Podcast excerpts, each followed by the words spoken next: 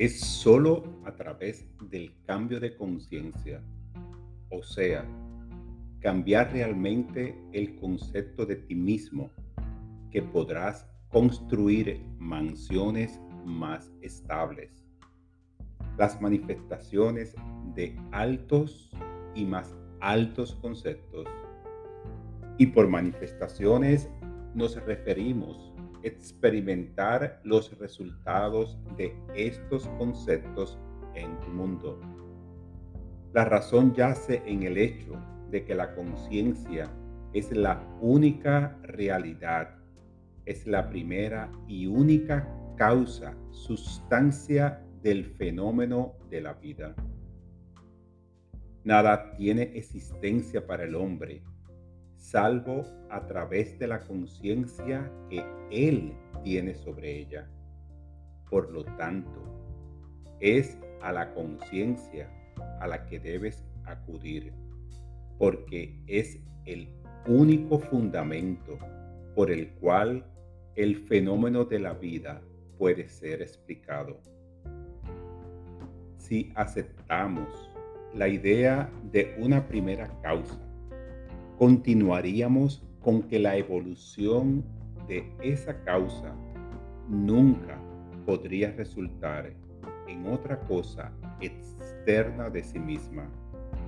Es decir, si la primera causa, sustancia, es luz, todas sus evoluciones, frutos y manifestaciones permanecerían siendo luz. La primera causa sustancia, siendo conciencia, todas sus evoluciones, frutos y fenómenos deben permanecer conciencia. Todo lo que puede ser observado sería una forma o variación más alta o más baja de la misma cosa. En otras palabras, tu conciencia es la única realidad. Entonces debe ser la única sustancia. Consecuentemente, lo que te aparece a ti como circunstancias, condiciones y aún también objetos materiales es realmente solo el producto de tu propia conciencia. La naturaleza, entonces, como una cosa o un complejo de cosas externas a tu mente, debe ser rechazada. Por lo tanto, debes cambiar de tu apariencia objetiva de las cosas al centro subjetivo de las cosas, es decir, tu conciencia, si realmente quieres saber la causa del fenómeno de la vida y cómo usar este conocimiento para realizar tus más preciados sueños. En medio de aparentes contradicciones, antagonismos y contrastes de tu vida. Hay tan solo un principio funcionando. Solo tu conciencia operando. La diferencia no consiste en una variedad de sustancias, sino en una variedad de la manera en que está arreglada la misma causa sustancia, es decir, tu conciencia. El mundo se mueve con necesidad desmotivada. Por esto me refiero a que no tiene motivo por sí mismo, pero está bajo la necesidad de manifestar tu concepto, o sea, la organización de tu mente y tu mente está siempre organizada en la imagen de todo lo que tú crees real y a lo que das consentimiento de ser verdadero. El hombre rico, el hombre pobre, el mendigo o el ladrón no son diferentes mentes, pero diferentes organizaciones de la misma mente. De la misma manera en que un pedazo de metal, cuando se magnetiza, difiere no en la sustancia desde su estado desmagnetizado, sino en la organización y orden de sus moléculas.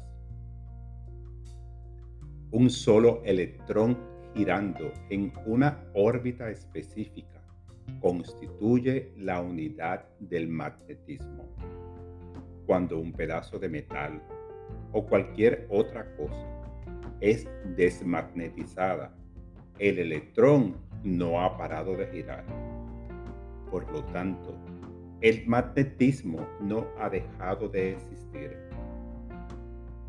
Hay solamente una reorganización de las partículas que hace que no produzca un efecto externo perceptible.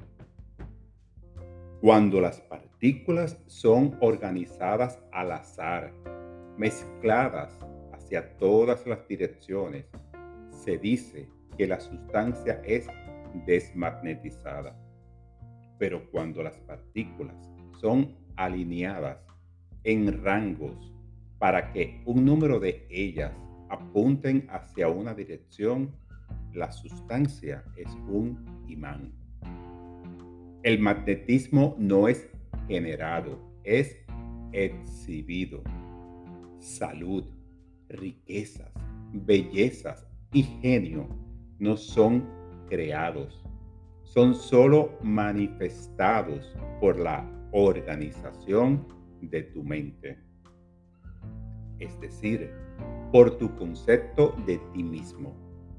Y tu concepto de ti mismo es todo lo que aceptas y consientes como cierto.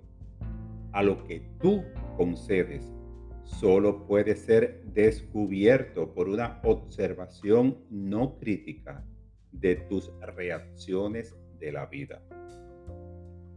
Tus reacciones revelan dónde vives psicológicamente y donde vivas psicológicamente determina cómo tú vives aquí en el mundo visible externo.